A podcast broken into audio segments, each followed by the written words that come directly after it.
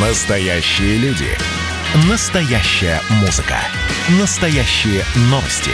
Радио «Комсомольская правда». Радио про настоящее. 97,2 FM. эм. «Война и мир» с Валерием Федоровым. Глава ВЦО подводит итоги дня и рассказывает о жизни во всех ее проявлениях. Возвращаемся в прямой эфир радио «Комсомольская правда». Я Валентин Алфимов, рядом со мной Валерий Федоров. Ну, о самом главном поговорили, да? Вот, давайте теперь о второстепенном. Это я шуткую, если что. Одна из главных тем э, этого, э, этой недели – это э, митинги, которые прошли по всей стране. Э, в поддержку э, Алексея Навального, или это не в поддержку Алексея Навального, может быть, это против чего-то. Да, да, да. Вот я как раз и предлагаю. Да, Валентин, я немножко э, с другой карты хотел бы зайти. Так. Э, вот э, 20, вернее, даже уже, наверное, 40 лет назад в одном известном фильме э, было сказано, что скоро во всем мире будет только одно телевидение – да. да, вот все будет телевидение. Помним, да, Москва слезам не видит. И театра не Прош... будет, да. Да, прошло 40 лет. Вот, э, последние лет 10 мы все больше убеждались, что нет, прогноз неверный. Телевидение как-то сдает позиции, отходит на задний план. А, но год назад, в э, связи с началом пандемии, когда мы все сели на самоизоляцию, э, Медиаскоп, это наша внучка, исследовательская организация, которая, собственно говоря, делает телерейтинги, она зафиксировала скачок, всплеск э, медиапотребления. И одним из главных бенефициаров стало как раз-таки телевидение. То есть люди искали не просто информацию, но э, информацию проверенную, такую, условно официальную. Если до тех пор к ней отношение в основном было скептическое, то здесь потребность, ну, в условиях высокой неопределенности, больших страхов, значит, резко обострилась, и люди хотели а, понимать, что происходит, причем, ну, вот какую-то гарантию надежности и точности иметь. Увы, это стало эпизодом, а не трендом. Затем рейтинги стали опять снижаться. И вот сегодня уже опять мало кто говорит про телевидение, зато все мы живем а, буквально в социальных сетях. Причем даже не в одной, а в нескольких сразу. Я, а, а, и... Вы знаете, вот вы говорите в нескольких сразу, э, даже не, не в нескольких сразу, а по очереди буквально. А полгода в одной сети, через полгода та сеть перестает быть популярной, она уже никому не интересна, теперь уже это. Что будет дальше, вообще да, непонятно. Да, бывает, бывает. Э, значит, но кто-то и параллельно. Ну, например, одновременно в Телеграме и Инстаграме, условно говоря, да. Вот. А, то есть можно и совмещать. Но все-таки речь не об этом, речь о двух э, событиях, которые буквально э, в начале этого года произошли в Америке и в России. Э, в Америке мы увидели вслед за значит, вторжением в Капитолий значит, такое изгнание, буквально всеобщий бан для Трампа, членов его команды и его сторонников в крупнейших американских соцсетях.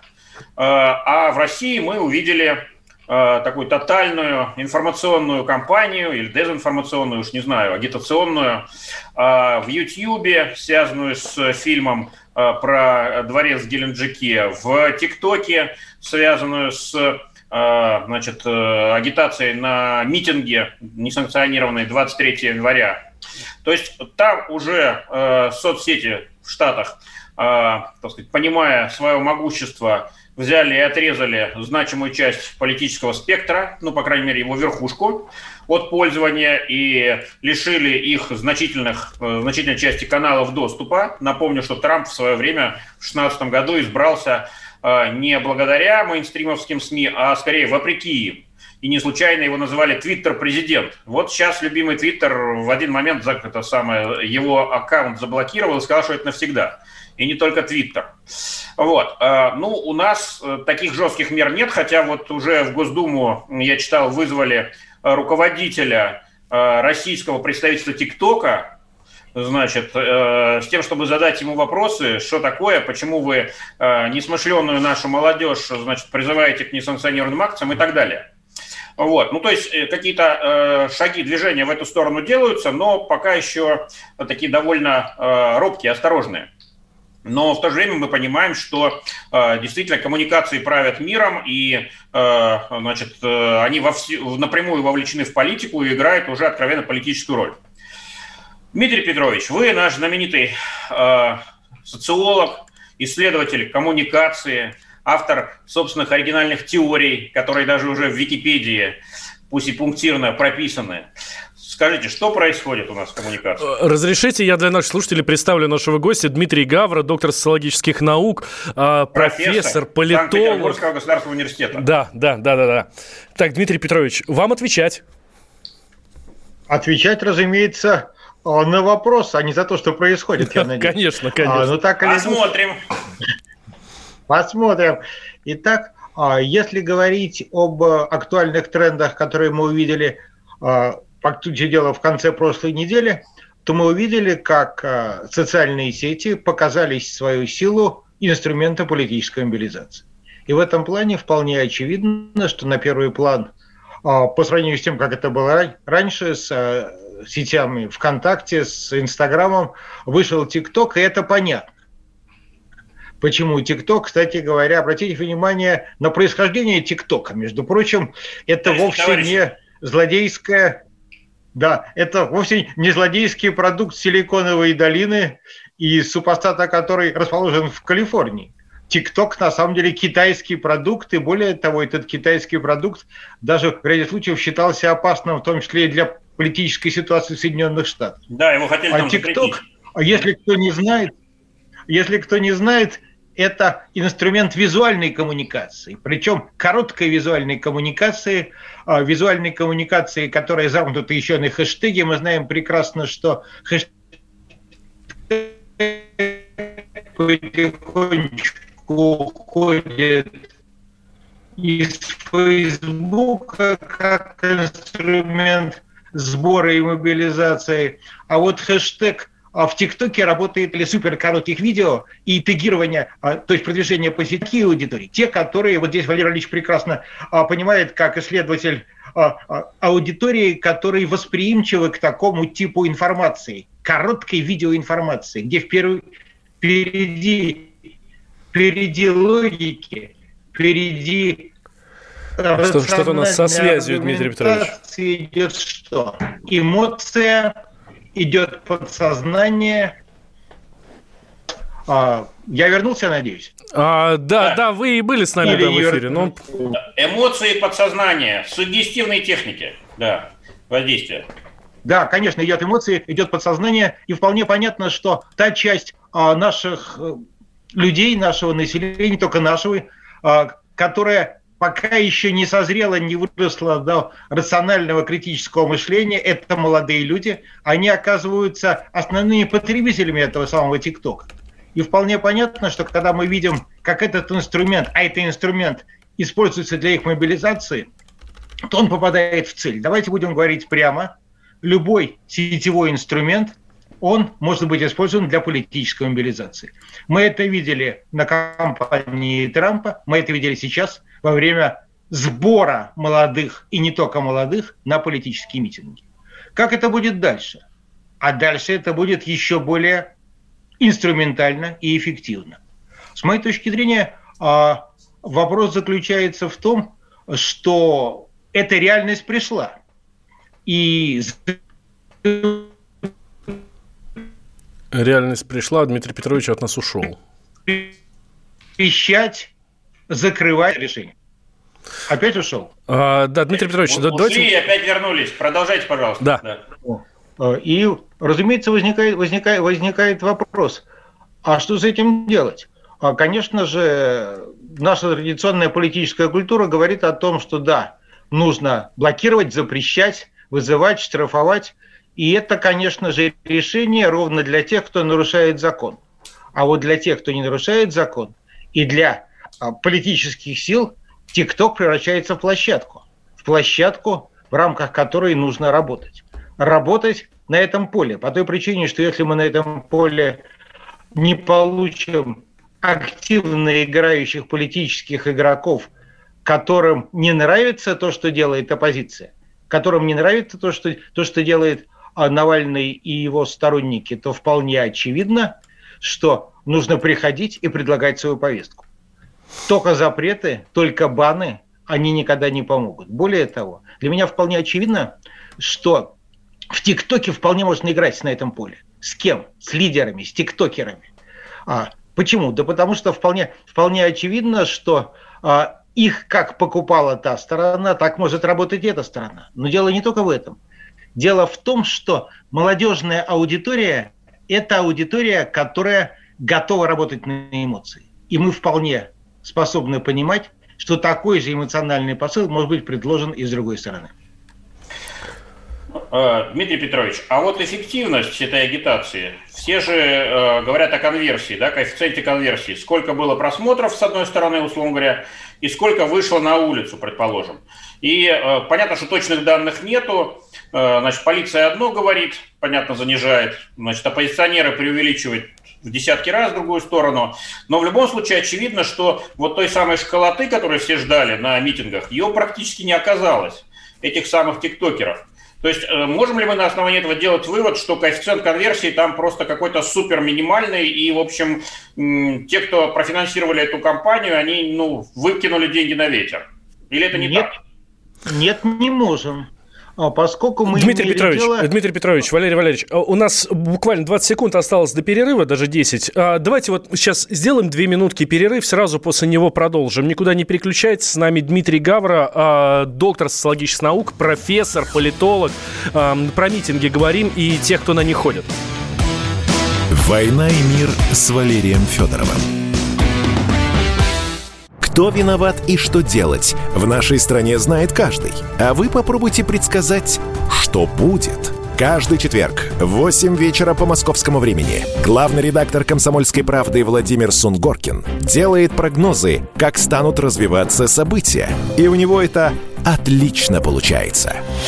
У нас очень сильная налоговая служба. Руководитель ее, господин Мишустин, это один из выдающихся управленцев. Ему бы возглавить правительство. Байден может победить с минимальным перевесом. И, скорее всего, они будут спорить, ходить в Верховный суд, доказывать.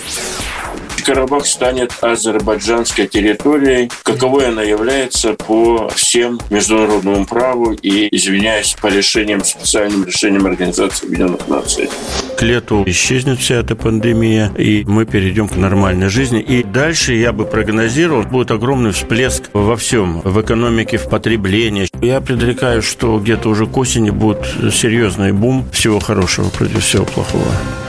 Хотите знать, что будет? Включайте радиоприемники каждый четверг в 8 вечера по Москве. «Война и мир» с Валерием Федоровым. Глава ВЦО подводит итоги дня и рассказывает о жизни во всех ее проявлениях. Да, мы возвращаемся в прямой эфир. Радио «Комсомольская правда». Я Валентин Алфимов, рядом со мной Валерий Федоров. И у нас в гостях Дмитрий Гавра, доктор социологических наук, профессор, политолог, президент Российской ассоциации преподавателей связи с общественностью. Эм, говорим про социальные сети, про протесты, про то, как одно влияет на другое, и можно ли с помощью одного, стимули... с, ну, с помощью социальных сетей стимулировать людей ходить вот туда, вот на улицу выходить и чего-то требовать такого страшного страшного? Ну, это для начала ходить на улицу. Вот. Э, этим, видимо, э, спектр воздействия не ограничивается, но об этом мы говорим. И остановились мы перед перерывом на вопросе эффективности. Вопрос а, был да. о конверсии. Да, да Валерий Вопрос был о конверсии. Давайте отдавать себе отчет, что мы с вами имели тестовый вариант, проверку, как работает инструмент. И вполне очевидно, что это была первая попытка – и сказать, что она полностью провалилась, мы, разумеется, не можем. А дальше вступают а, все инструменты интернет-маркетинга, сетевого маркетинга, которые хорошо известны по бизнесу. Наступает время кастомизации, то есть разделения аудиторий. А, наступает время а, поиска целевых каналов. Наступает время привлечения не только макроинфлюенсеров, тиктокеров, у которых там сотни тысяч или миллионы, а таргетированных, давайте уж будем говорить на этом языке, таргетированных миди, макро и микроинфлюенсеров, то есть тех, которые влиятельны а, в конкретных группах. Мы с вами прекрасно знаем, как социологи, Валерий Валерьевич, что у нас молодежи не существует. У нас существует молодежь в больших городах и в малых городах, и в сельских поселениях. У нас существует молодежь из благополучных семей из неблагополучных. У нас есть субкультура молодежной, болельщики, и можно этот список продолжать. И вполне очевидно, что каждый из этих групп не то, что можно подобрать ключик, а он существует, и на самом деле маркетологи из бизнеса эти ключики знают, как им продавать развлечения, товары, продукты и так далее. Сегодня мы имеем дело с очевидным применением боевых маркетинговых технологий применительно к политической сфере. И поэтому я ожидаю, я ожидаю того, что сказавши А, те, кто мобилизуют, мобилизуют, я это слово сознательно употребляю, те, кто мобилизует молодых, они скажут и Б, и С, и Д. А там работают грамотные люди, которые понимают, что такое инфлюенсеры, что такое маркетинг, что такое мобилизация. Поэтому шаг за шагом эти ключики будут подбираться. Поэтому э, говорить о том, что провалились, что деньги потрачены зря, я в данном случае, пожалуй, не соглашусь. Я полагаю, что деньги потрачены умно по той причине, что оказалось по просмотрам гигантское количество, по разного рода активностям очень большое количество, по перепостам и так далее. Обратите внимание на то, как тонко работал ТикТок. А, там я вот говорю по Петербургу, это, это город, в котором я живу и провожу исследования гораздо тоньше, чем на всех федеральных выборках. А никто не говорит из молодых, я пойду на митинг. Пойду-ка я а, прогуляюсь как декабристы. Как вам нравится? Прогуляюсь как, как, как декабристы. То есть это означает на Сенатскую, на площадь. площадь. Понятно. Да, туда, туда, куда их... Вот. Не пойти ли мне в субботу на Невский и рядом погулять? И это на самом деле чисто тиктоковская история, иносказательная, которая как бы прячет намерение присоединиться. Поэтому нет, конверсия на самом деле низкая. А в контексте поведенческом. А вот что касается контекста эмоционального, что касается контекста вовлечения, то есть, по сути дела, вот давайте мы еще один термин употребим, маркетинговый. У ТикТока очень короткая и очень интенсивная воронка продаж. Только продаж не маркетинговых, а, а продаж политических ценностей и моделей политического поведения. А, тогда возникает вопрос моды. Мы же понимаем, что в соцсетях все очень быстро меняется, и в том же э, ТикТоке все очень быстро меняется. Кстати, ТикТок известен тем, что там действительно короткие видео, вот, такие вертикальные видео и короткие. И там очень много вот этих вот э, флешмобов, челленджей так называемых, да, то есть вот э, вовлечение в активности, вот, и поэтому там вот э, последнее время аудитория действительно быстро растет, и действительно в Штатах, вы абсолютно верно сказали, э, был вопрос о том, что не пора ли его запретить, а может быть потребовать от них продаться, значит, американским, э, значит, владельцам. Ну, удалось как бы дождаться, пока Трамп ушел в отставку, пока Байден этот вопрос не поднимает, но может еще поднимет. А, это все верно. Но, может быть, это все-таки мода, а, как всякая мода, приходящая. Вот сейчас действительно никогда такого не было, рванули, вышли прогуляться на медный всад... к медному всаднику и так далее. Вот. Может быть, как возникло, так и исчезнет через какое-то время, и какие-то совершенно другие темы будут э, тиктокеров наших дорогих волновать, э, волновать. Или вы считаете, что уже фарш невозможно провернуть назад, и уже э, определенный вектор выбран, и значит дальше эти события э, и активность, и мобилизационная активность в соцсетях будет только по нарастающей идти? А, Валерий Ильич, здесь мы имеем дело, а, к сожалению, с тем, что называется, к сожалению, потому что, разумеется, а, протест – это дело законное, Конституция разрешает, но вовлечение в протест несовершеннолетних, для которых это может быть риском, да еще в условиях пандемии, это дело, конечно, опасно. Так вот, мы здесь имеем дело с феноменом резонанса. Почему резонанс? Потому как а, психологически вполне очевидно а, движуха, да еще движуха, связанная с отрицанием старого, с отрицанием при, привычного, то есть для молодого гораздо психологически понятнее, когда он говорит «нет, я не согласен». Э, вы со своим старьем уже отжили. Я хочу проголосовать против вас, я хочу выйти против вас. И в этом плане вот это вот внутренний мотив а, конфликта поколений, который существует всегда, вспомним, как сказать, хотя, наверное, из молодых уже никто и не читал Тургенева с, с, с отцами и детьми, но тем не менее... Школе до сих пор проходят.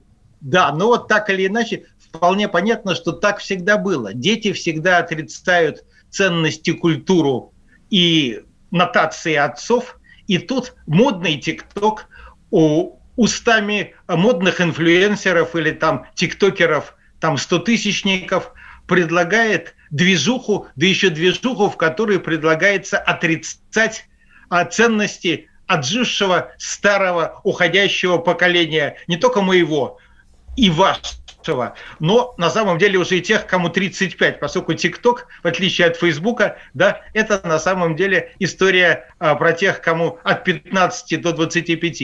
И поэтому данный резонанс позволяет а, мне прогнозировать, что нет, нет, это как раз угу. попадание в спрос, попадание в спрос молодых на отрицание – на нигилизм. Да, Дмитрий и Петрович. в то же время на активность. Дмитрий Петрович, спасибо большое. Дмитрий Гавра, доктор социологических наук, профессор и политолог был с нами.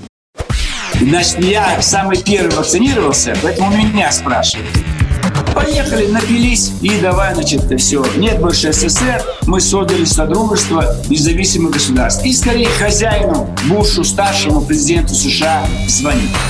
Назначьте везде русских, и многонациональные регионы были бы довольны. И дайте больше прав регионам и больше прав предприятий. Итоги с Жириновским. Каждую пятницу на радио «Комсомольская правда». Владимир Вольфович клеймит злодеев – с оптимизмом смотрит в будущее и общается со слушателями. 9 часов вечера по московскому времени. Я все могу сделать. Запросто наведу порядок. «Война и мир» с Валерием Федоровым. Глава ВЦИОМ подводит итоги дня и рассказывает о жизни во всех ее проявлениях. Да, а, мы возвращаемся. Прямой эфир. Радио «Комсомольская правда». Валентин Алфимов и Валерий Федоров здесь в студии. А, в, прошлый, а, в, конце, в конце прошлого часа мы затронули тему да, протестов социальных сетей и как-то так плавно перешли на поколение, на молодежь, на, те, на кого действуют эти социальные сети. Так что предлагаю эту тему сейчас продолжить. У нас в гостях Сергей Белоконев, политолог, научный руководитель факультета социальных наук и массовых коммуникаций финансового университета при правительстве. Сергей, здравствуйте. Добрый вечер. Ну, самое главное, Валентин э, не успел сказать, Сергей э, не просто политолог и мой коллега по финансовому университету, а Сергей в свое время руководил Росмолодежью, то есть Федеральным агентством по делам молодежи. Семь лет назад ровно. Семь лет назад, да. А, ну, а мы, собственно говоря, с Сергеем познакомились э, в знаменитом лагере или форуме, точнее, Селигер, я уже да. помню, когда это было. Ну, вот непосредственно... мы, мы его создавали в 2005 году. Вот, вот, вот. Значит, и э, все обсуждения вокруг протестов, митингов, э, тех, что прошли, и тех, что назначены, будут они, не будут, неизвестно. Значит, они, э, ну, есть ряд таких тезисов, месседжей достаточно сильных. И вот один из них звучит так. Э, власть потеряла молодежь, молодежь э, теперь против, молодежь политизировалась, молодежь за Навального, молодежь э, теперь у нас уже радикальная. А, ну, в общем, э, потеряли молодежь. Да? А, и предыдущий э, спикер наш, Дмитрий Гавра, знаменитый наш петербургский социолог и исследователь коммуникации, прямо сказал, что агитация через ТикТок – это политическая мобилизация прежде аполитичной молодежи. Ну вот называют его зумерами, это поколение – а, Сергей, как вы считаете, молодежь потеряна уже? Вот, или, или еще нет? Или есть еще за что побороться? Я считаю, что э, где-то каждые 10-15 лет э, этот тезис он становится актуальным, и его вбрасывают. Э, но я хотел бы обратить внимание, когда, как правило, это происходит. Первое – это когда происходит какая-то технологическая трансформация общества, э, вспоминая, как бы, вот, когда сотовая связь рождалась, мобилизация, э, айфонизация и так далее проходила, телефонизация, э, тогда э, тоже пошли все эти оранжевые революции, и они активно использовали э, э, новые коммуникации. Э, то же самое было, когда были э, телевидение активно распространялось, и, так скажем, э, расцвет был того, же, того самого информационного общества, конец 80-х, начало 90-х, наверное. И вот сейчас. А сейчас как раз смартфонизация и так далее, она вот во всей красе цифровизация становится как бы актуальной. И ну здесь, и, конечно... получается, здесь получается такая история, да, Сергей, кто быстрее оседлает новое веяние, тот, собственно, и у руля. Ну, а, безусловно, э, те, кто хотели бы э, э, влиять на мысли и там, повестку молодежной политики или, условно говоря, поколения молодого, те обязательно должны эту тему или технологический уровень соблюдать. Ну, могу сказать, что когда мне доводилось работать в те во времена Суркова, да, то этому уделялось серьезное внимание. Э, сегодня я, э, честно говоря, не вижу, что государство и власть э, именно в части...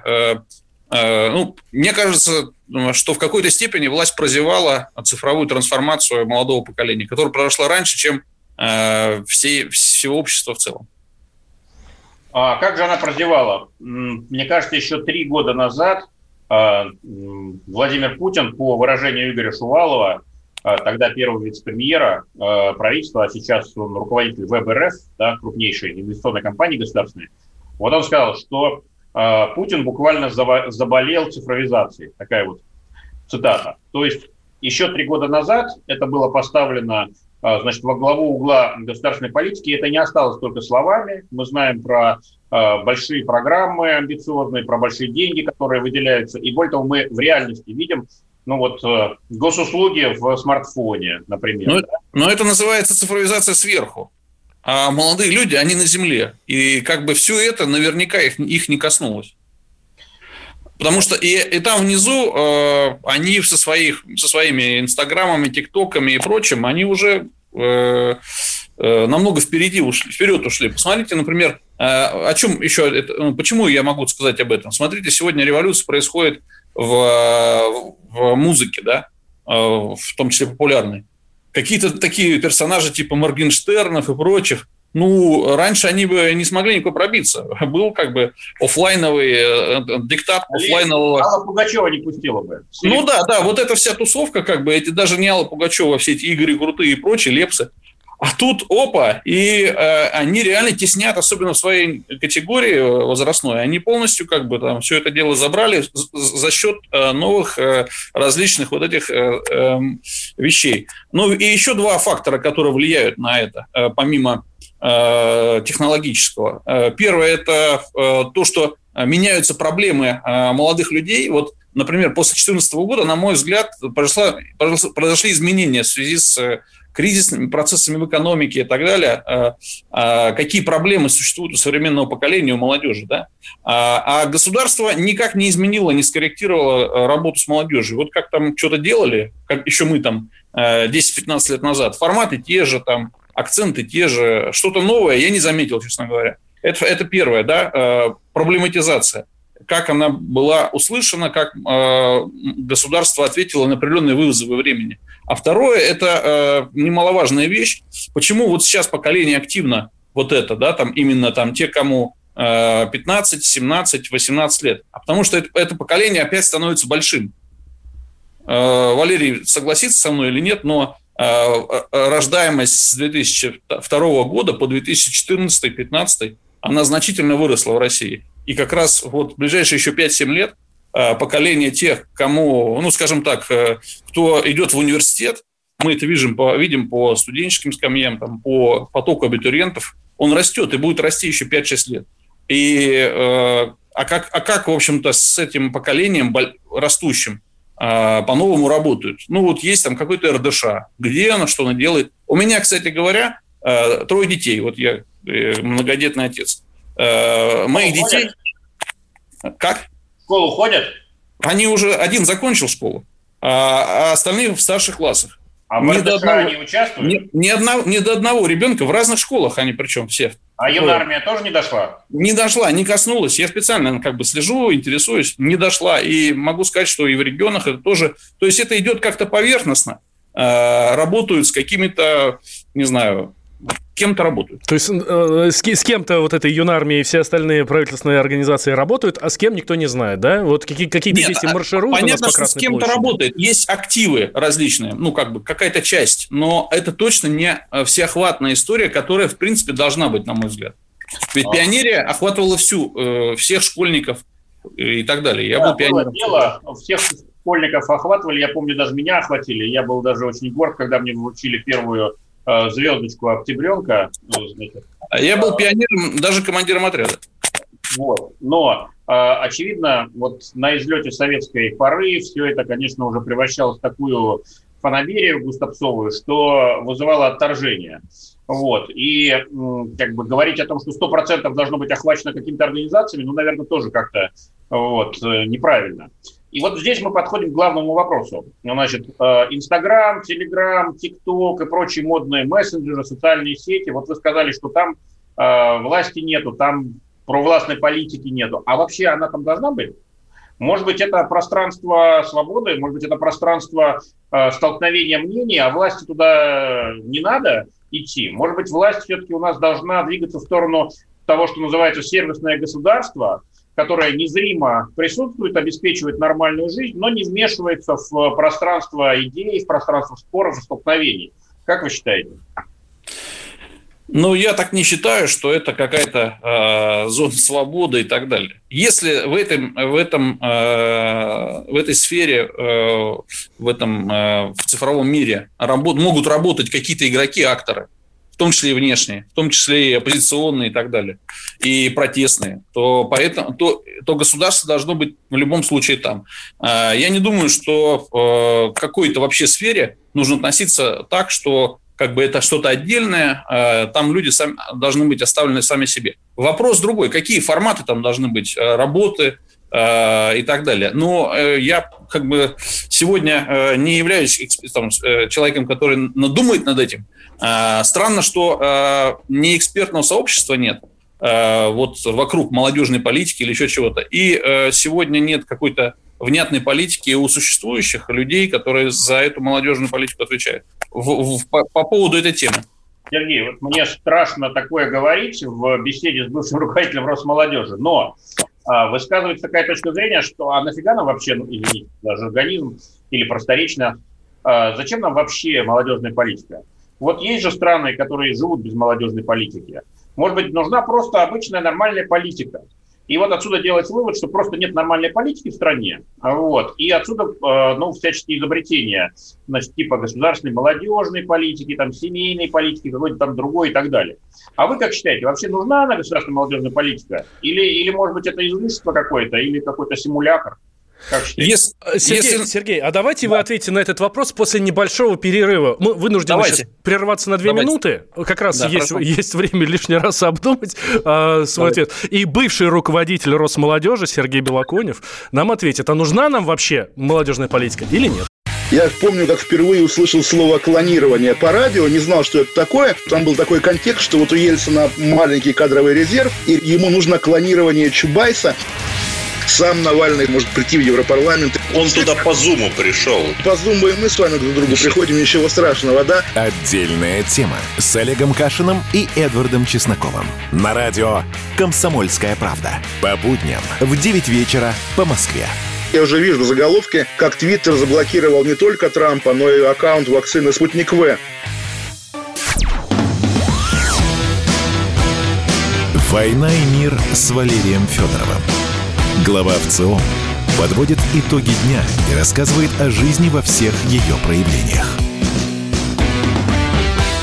Возвращаемся. Прямой эфир. Радио «Комсомольская правда». Я Валентин Алфимов. Рядом со мной э, Валерий Федоров. И у нас в гостях э, политолог, научный руководитель факультета социальных наук и массовых коммуникаций, финансовый университет при правительстве. И что самое важное, бывший руководитель Росмолодежи Сергей Белоконев.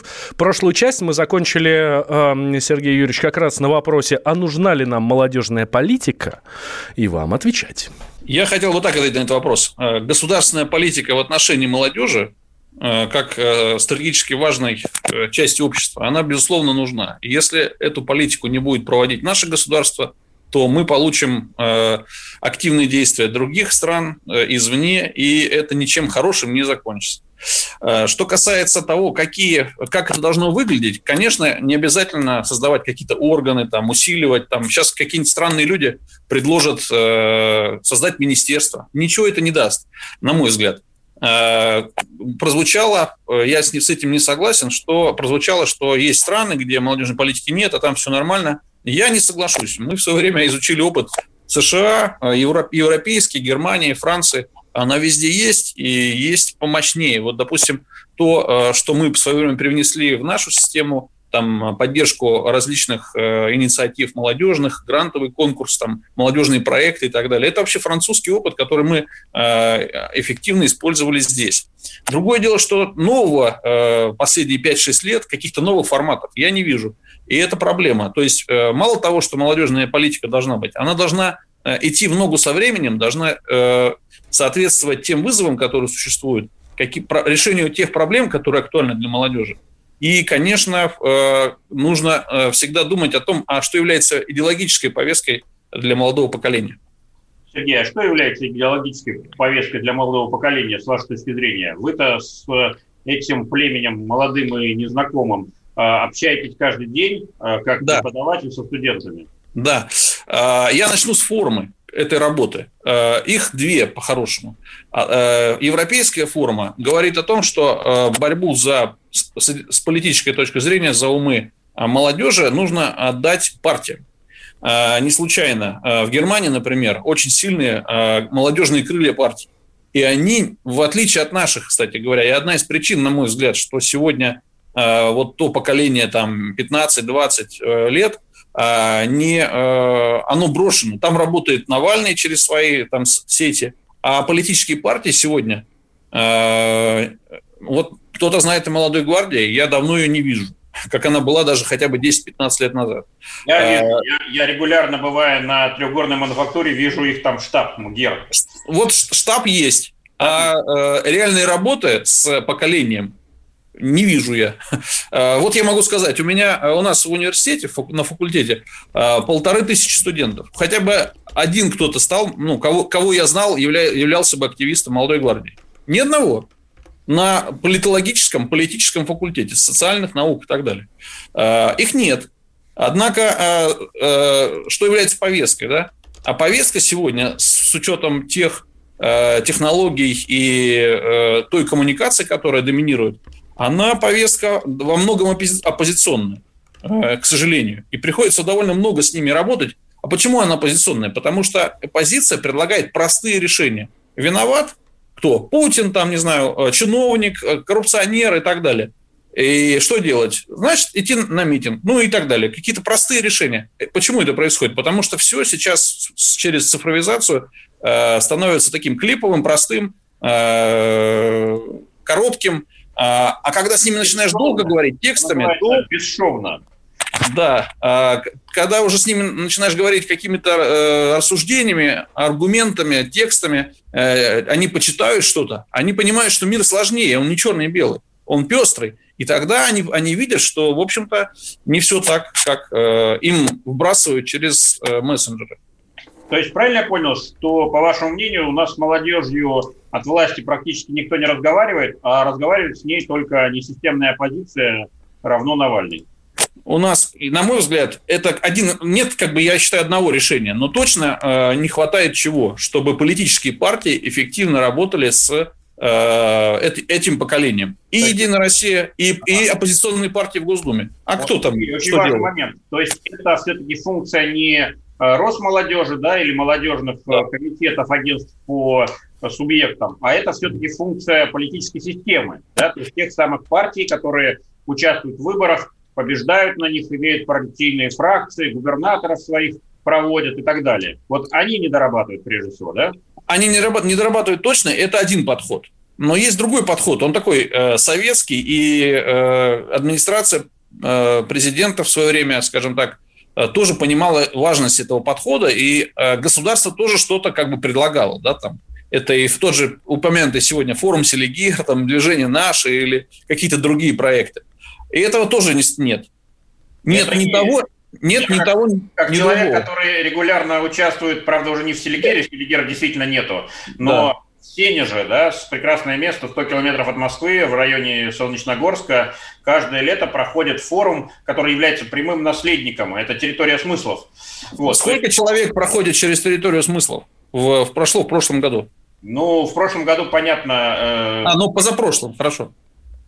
Ну, 5 тысяч человек максимум. 5. Да, 5 тысяч, да. Через а, Селигер да. проходило 22, 22 тысячи. И то мало, считаю. Угу. На, на молодежную аудиторию в стране молодежи по 30 миллионов, ну что это такое, 5 тысяч и 30 миллионов. Угу. Ничего.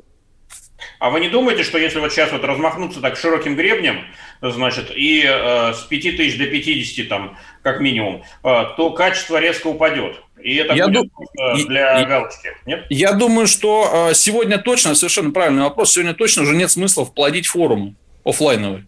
Сегодня нужно предлагать какие-то технологии, форматы, которые задействуют активно э, цифровые коммуникации. Ведь, ведь форум Селигер и все эти молодежные форумы нами был придуман, задумывался для того, чтобы увидеть актив, пообщаться с ним и э, обменяться, зажечь, там, передоговориться, запланировать. Это все, многое из этого можно делать сегодня в интернете.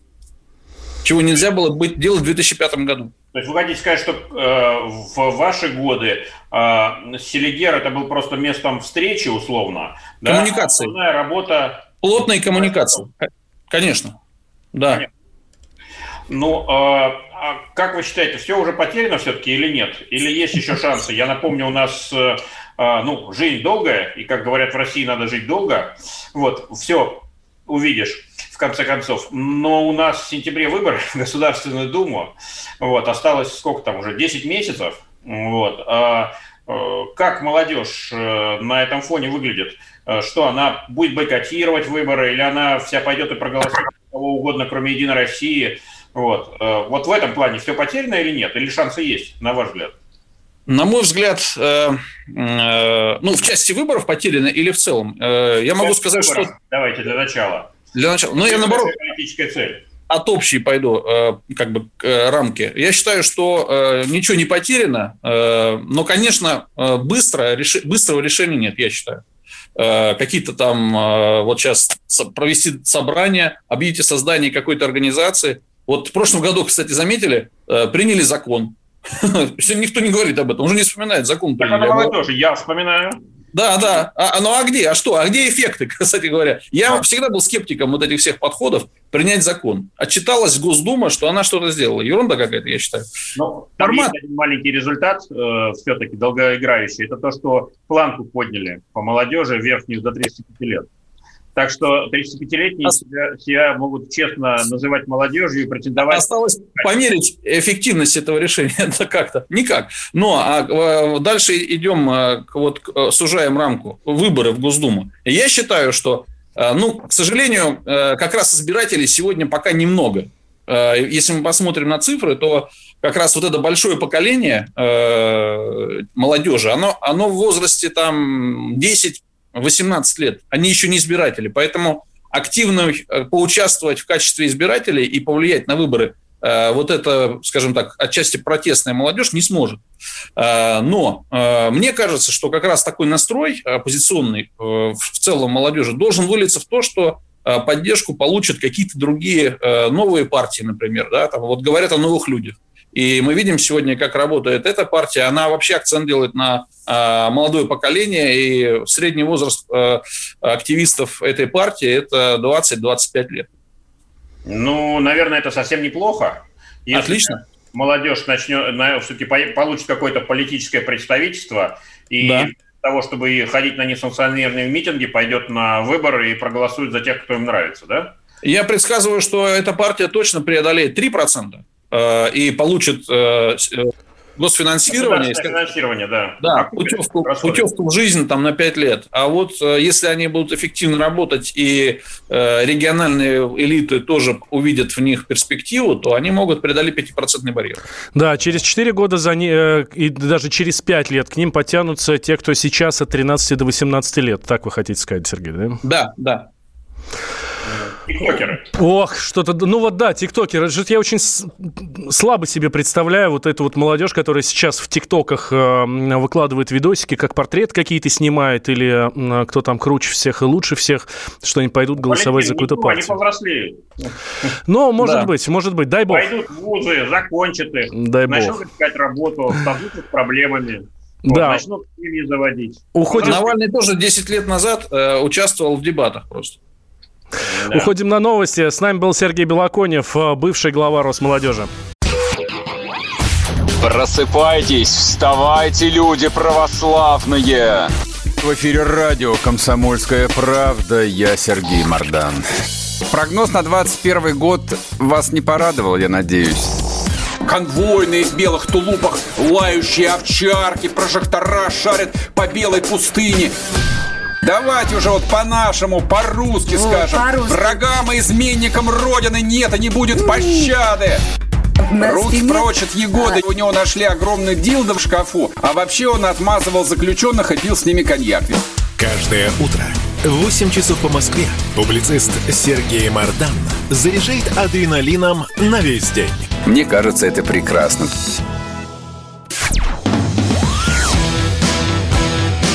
«Война и мир» с Валерием Федоровым.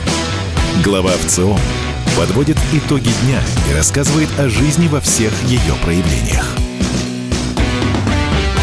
Возвращаемся. Прямой эфир радио «Комсомольская правда». Валерий Федоров, глава Всероссийского центра изучения общественного мнения. И я, Валентин Алфимов. Новости нас все подталкивают, подталкивают, Валерий Валерьевич, к тому, чтобы обсудить э, ваш замечательный опрос. Даже два опроса по э, образованию. Вот. Да, но а, перед этим я бы хотел а, тут зачитать одно сообщение достаточно интересное, которое к нам пришло от Венеры из Республики Татарстан. Она нам пишет. Привет. Венера, привет. И а, вас, дорогие друзья, призываем а, последовать примеру нашей слушательницы, писать нам Viber WhatsApp плюс 7 967 200 ровно 9702 и звонить по телефону 8 800 200 ровно 9702. Вот мы сейчас с Валерием Валерьевичем про образование будем говорить. Давайте тогда вот по этому поводу и и присылайте нам э, свои сообщения. Э, и звоните как раз по этому поводу с вами пообщаемся. Да, ну дадим для начала, наверное, информацию какую-то, да. Э, оценка системы образования. Действительно, тут два раза мы э, вопрос задавали. Сейчас свеженький э, уже в этом году и пять лет назад. Угу. Э, ну, не сказать, чтобы сильно что-то изменилось. Там э, подвижки есть, но в пределах 2-3% практически укладывается в погрешность измерения. Вот. Надо сказать, что действительно порядка 22-23% э, опрошенных э, отрицательную оценку дают нынешнему качеству системы образования. Тех, кто положительную оценку дают побольше, порядка 31-33. Ну и большинство дает оценку посредственная, 41-42%. Вот это о системе образования текущей, но понятно, что входит сюда и дошкольное образование, и школьное, и среднеспециальное, и высшее. То есть такой довольно размытый ответ. Я бы сказал так, посредственно, ну, видимо, три с плюсом что-то в этом роде. Угу. А, теперь про хотелки. Да? Какое бы образование хотели бы наши соотечественники, а, чтобы их дети, внуки получили? Вот тут за пять лет вообще никаких изменений нет. Все по-прежнему хотят университет, институт, академию, в общем, высшее образование, 81%. А, что изменилось? Немножко подросла популярность среднего специального образования. Техникум, колледж.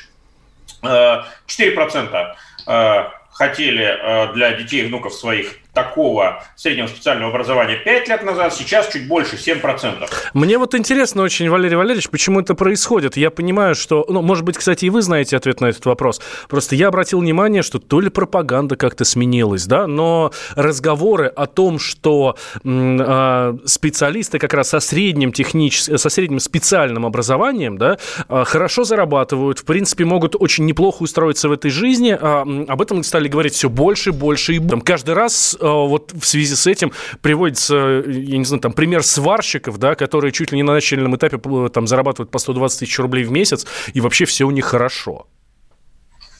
Ну, э, действительно, э, речь, наверное, не о пропаганде, тут а о реальных изменениях, которые люди видят. Вот. Э, вот смотрите, с одной стороны, престиж высшего образования не упал. Да, и он на таком уровне высоком, да, 4 пятых полагает, что высшее образование нужно, что, видимо, это уже некая норма новая. Кстати, по сравнению с советскими временами, мы вот так сказать, регулярно говорим о том, как там было хорошо, и солнце ярко светило. Вообще-то говоря, э, ну, дай бог, если там 20% у нас имели высшее образование. Вот. И скачок произошел именно в постсоветское время, в 90-е годы. Можно говорить о качестве этого образования, вот. Э, ну, вряд ли оно могло стать лучше, если так вот э, скачкообразно расширилось число или сеть вузов. Вот, понятно, что преподавателей там взять было неоткуда. Вот, а потребности резко увеличились. В общем, мы заплатили э, вновь за, э, так сказать, повышение среднего уровня образования, снижением его качества. Кстати, что-то подобное было в 20-х годах прошлого века, вот, когда элитарное российское имперское образование сменилось таким более широким, э, более всеохватным, но при этом более низким, конечно же, по качеству советским образованием. А, его Александр Солженицын, наш знаменитый писатель, называл образованщиной, кстати.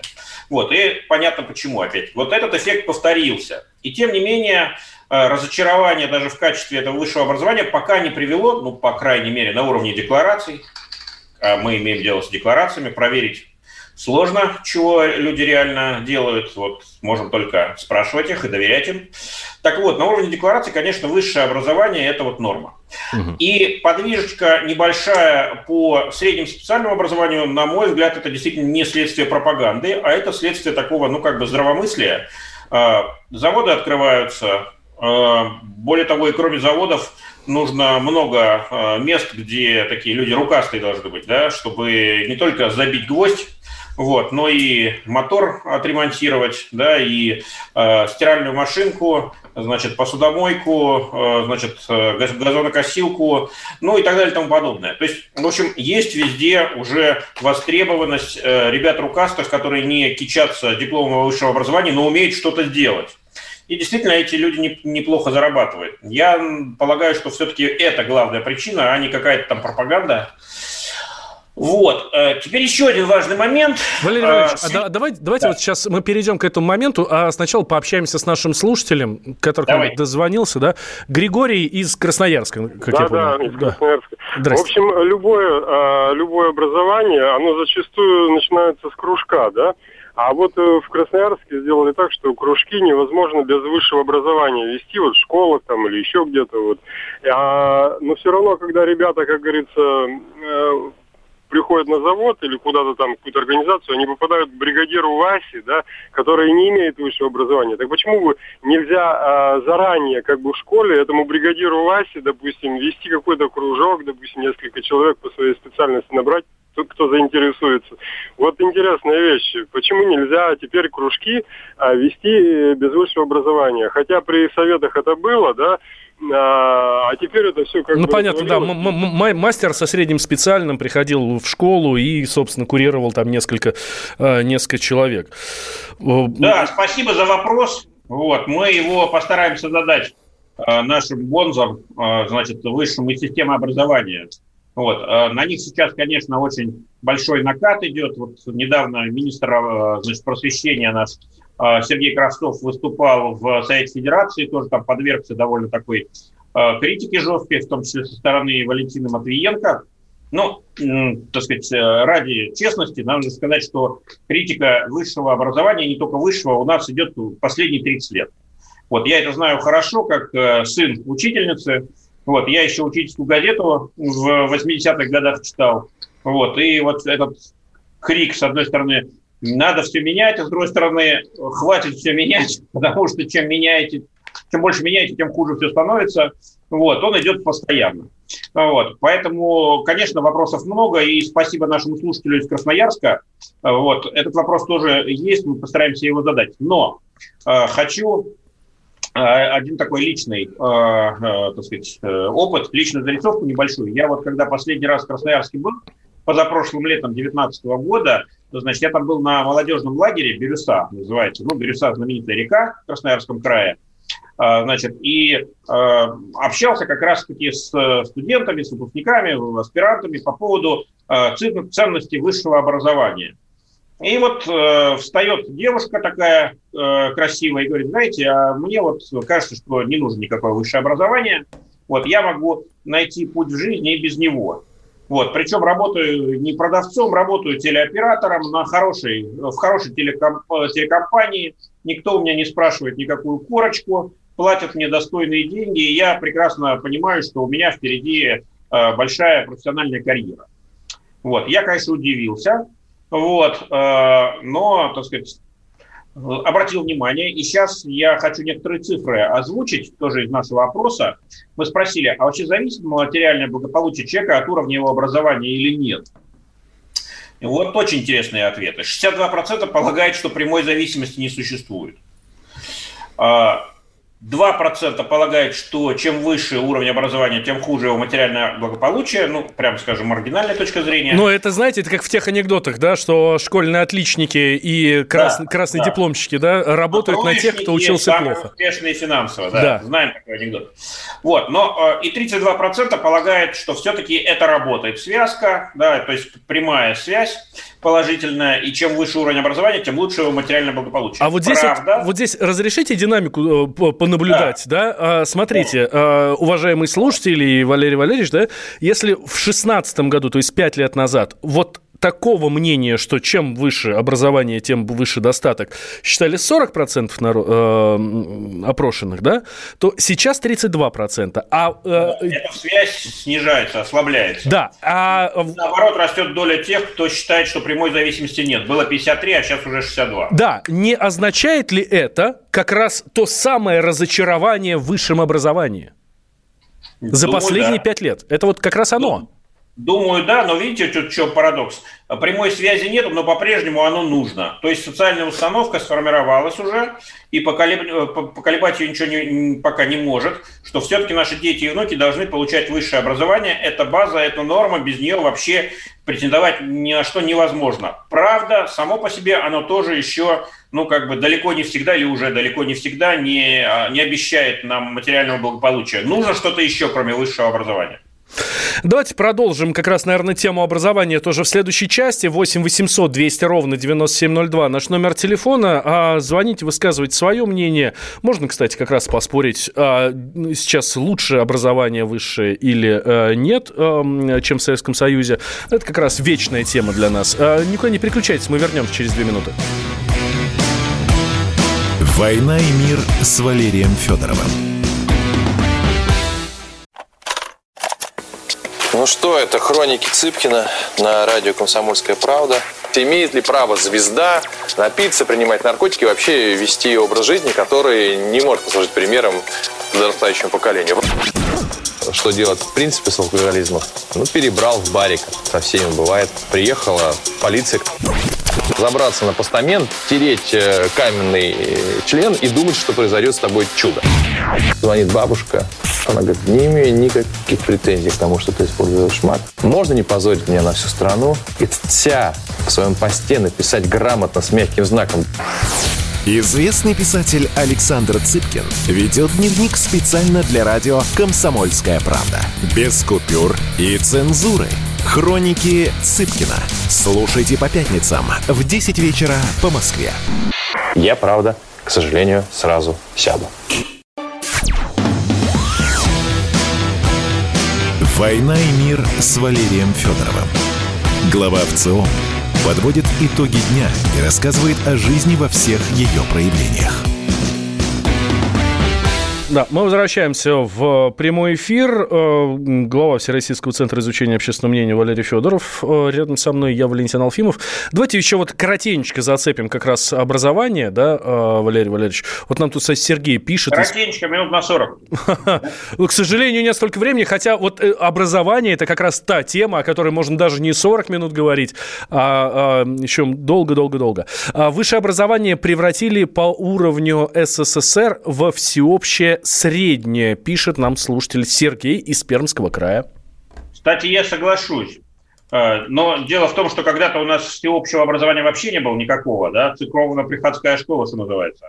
Потом всеобщим стало начальное, потом среднее, и вот сейчас у нас высшее, по сути, стало всеобщим. И вот смотрите, тут очень интересно, как общественное мнение разные феномены воспринимает, иногда с точностью до наоборот. Вот мы спрашиваем, по вашему мнению, сейчас высшее образование более доступно или менее доступно для россиян, чем в советские годы.